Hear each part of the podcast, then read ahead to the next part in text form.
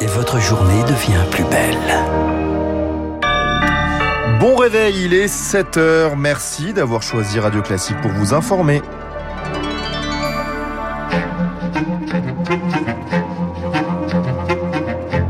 La matinale de Radio Classique avec Gaël Giordana. À la une ce matin de votre journal Charles Bonner, le voilà, le compromis, le gouvernement et la droite sont en passe de s'entendre sur le prix des carburants.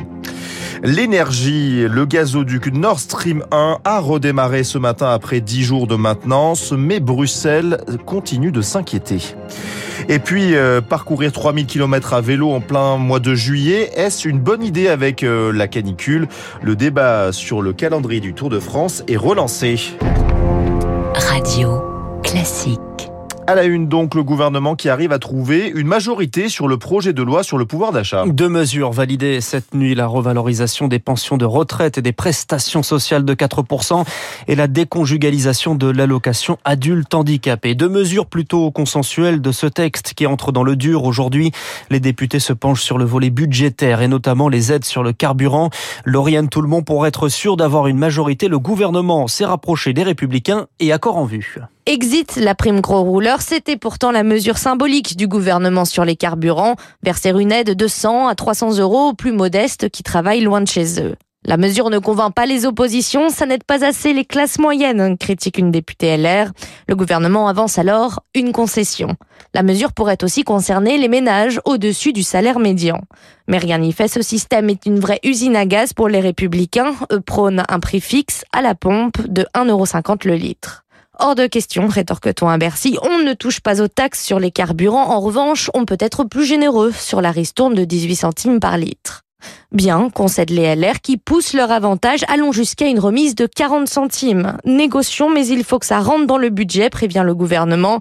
Dans tous les cas, cette aide sur les carburants a vocation à disparaître en décembre.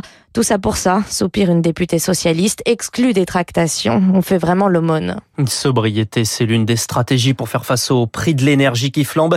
Il y a la sobriété individuelle, les petits gestes et la sobriété imposée, notamment par la Russie. Fin du suspense, le gazoduc Nord Stream 1 a repris ses livraisons ce matin, liant la Russie à l'Allemagne en maintenance depuis le 11 juillet en pleine guerre en Ukraine. Mais on ne sait pas si la Russie ne va pas finalement changer d'avis, fermer le robinet complètement, ce qui mettrait l'Allemagne en particulier dans une situation un peu complexe, Eric Mauban. Oui, ce gazoduc en service depuis 2011 fournit au moins un tiers des besoins de gaz de toute l'Union européenne et près de la moitié de ceux de l'Allemagne. De nombreux responsables allemands redoutent une maintenance politique. En juin, Gazprom avait réduit de 40% le flux de gaz arrivant en Allemagne via Nord Stream 1.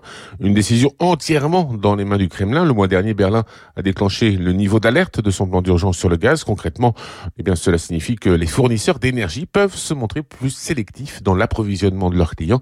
Dans le pire des scénarios, l'État pourrait décider qui peut recevoir ou non du gaz en priorité. Une perspective qui provoquerait à coup sûr un freinage très brutal de l'activité industrielle outre-Rhin et pourrait plonger l'Europe dans une récession économique. De quoi expliquer la grande fébrilité qui entoure la réouverture de Nord Stream 1 observée il y a quelques heures. Les Allemands s'attendent à un débit au moins égal ou supérieur à ce qu'il était avant la fermeture. Les précisions d'Eric Mauban, des prix de l'énergie qui augmentent, moteur de l'inflation dans toute l'Europe. Pour y faire face, la Banque Centrale Européenne va augmenter ses taux directs aujourd'hui. C'est une première depuis 2011. L'annonce sera faite par Christine Lagarde, la présidente de la BCE. Lui aussi a dirigé la Banque Centrale Européenne. Mario Draghi, reconverti depuis en homme providentiel à la tête d'un gouvernement d'union nationale depuis février 2021 en Italie. Une partie de sa coalition l'a lâché hier lors d'un vote de confiance. Il doit remettre sa démission aujourd'hui. On y revient dans le journal de 7h30. Le Sénat valide le projet de loi sanitaire et rétablit les contrôles aux frontières. Ça ressemble presque au pass sanitaire rejeté par les députés. Deux dispositifs mis en place aux frontières. Possibilité de demander un test négatif si un nouveau variant dangereux apparaît. Pour les Outre-mer, restrictions si jamais le système de santé sur place se retrouve en difficulté. Une deuxième dose de rappel de vaccin est désormais ouverte pour tous les adultes à risque, leur entourage ainsi que pour les femmes enceintes. Annonce du gouvernement qui suit ainsi l'avis de la Haute Autorité de Santé. 7h04, la feuille de route du nouveau préfet de police de Paris dévoilée par Gérald Darmanin. Ce matin, c'est dans le Parisien. En résumé, plus de policiers et moins de cracks. Le ministre de l'Intérieur promet 1000 créations de postes de policiers à Paris en 5 ans, plus de caméras de vidéosurveillance, une lutte contre le trafic de drogue et la délinquance du quotidien dans les transports. Autre enjeu pour Laurent Nunez, nommé hier nouveau préfet de police de Paris, l'organisation des Jeux Olympiques que le ministre de l'Intérieur promet de suivre personnellement. C'est un autre dossier où Gérald Darmanin s'engage, l'avenir institutionnel de la Corse. Les négociations débutent aujourd'hui, lancées après la mort d'Ivan Colonna. Ministre reçoit une vingtaine d'élus corses qui réclament plus d'autonomie.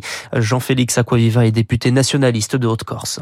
Nous avons vécu une mandature présidentielle qui a été très verticale, très clivante concernant les territoires et en particulier sur la Corse. Cela a échaudé la jeunesse, a échaudé les forces politiques. Donc il faut restaurer la confiance. On sort un petit peu des procès d'intention ou des fantasmes d'une course à l'indépendance, de prismes qui font toujours peur à la République. Donc la question c'est de savoir si le gouvernement est prêt à élaguer ses craintes et ses peurs idéologiques pour laisser la place aux gens de bonne volonté. Donc nous sommes à la fois prêts au compromis historique, eu égard aux rendez-vous manqués multiples qui ont eu lieu depuis 50 ans, il est plus que temps que l'on arrive à converger. Les incendies en Gironde, déplacement hier d'Emmanuel Macron et une annonce, un grand plan national pour reconstruire la forêt et un constat, il faut acheter plus d'avions pour lutter contre les feux qui se multiplient, sécheresse encouragée par des actes malveillants. Dans le Finistère, 1700 hectares brûlés et deux enquêtes ouvertes, dont l'une pour crime de destruction volontaire par incendie. Après la Gironde, autre étape du déplacement d'Emmanuel Macron, les Hautes-Pyrénées à Tarbes ce matin pour parler de sport, puis à Argelès-Gazost pour parler loup avec des éleveurs. Et puis du vélo, le Tour de France, c'est la 18e étape aujourd'hui qui part non loin de là, à Lourdes, direction Otacan. Et heureusement, les températures baissent aujourd'hui, mais avec la multiplication à venir des canicules, la question du calendrier de la grande boucle se pose. Azaïs Perronin, faut-il vraiment organiser le Tour de France au mois de juillet? Rouler sous une chaleur de 40 degrés plusieurs jours d'affilée, l'ancienne championne Jenny Longo l'a déjà vécu durant sa carrière en Arizona. Les épreuves étaient relativement courtes pour éviter cette déshydratation parce que euh, le corps humain doit récupérer, euh, beaucoup plus dur pour lui. Et c'est ce qu'elle suggère à l'avenir pour le Tour de France. On pourrait raccourcir des étapes. Certaines étapes font 220 km, euh, donc là c'est sûr que c'est éprouvant. Au niveau euh, climatique, ce qui serait pas mal peut-être aussi, ce serait de, de, faire partir les coureurs à, à 6 heures du matin, comme des horaires de marathon. Mais déplacer le calendrier sportif, Jeannie Longo, comme la plupart des acteurs du Tour de France, ne l'envisage pas. Ce que regrette Christophe Le Petit, économiste du sport. On reste un petit peu sur le modèle historique, à savoir trois semaines de course en plein mois de juillet, alors même que les températures caniculaires qu'on a connues ce week-end seront probablement la norme euh, lors de l'été 2050. Donc la sécurité des coureurs qui amène à arroser les routes pourrait demain revenir au centre des discussions. Et donc la question c'est est-ce qu'il faudra envisager de décaler le Tour de France à une période où il fait moins chaud, à l'image finalement de ce qu'a fait la FIFA en décalant la Coupe du Monde au Qatar au mois de novembre et de décembre surtout. L'économiste est formel, le sport ne fera pas exception et comme tous les secteurs d'activité, il devra s'adapter au changement climatique. Et puis un mot des mondiaux d'athlétisme et les demi-fondeurs français Gabriel Tual et Benjamin Robert se sont qualifiés pour les demi-finales du 800 mètres. Ce sera la nuit prochaine. La finale est prévue samedi soir. Merci beaucoup Charles. On vous retrouve à 7h30 pour le prochain journal. 7h07 dans un instant sur Radio Classique, l'essentiel de l'actualité économique, puis l'édito de nos amis du journal Les Échos François Vidal vous parlera du prix de l'essence. Bercy envisage donc de doper. La ristourne à la pompe pour séduire les républicains. À 7h15, Éric Cuoche reçoit l'économiste Christian Saint-Etienne. C'est l'invité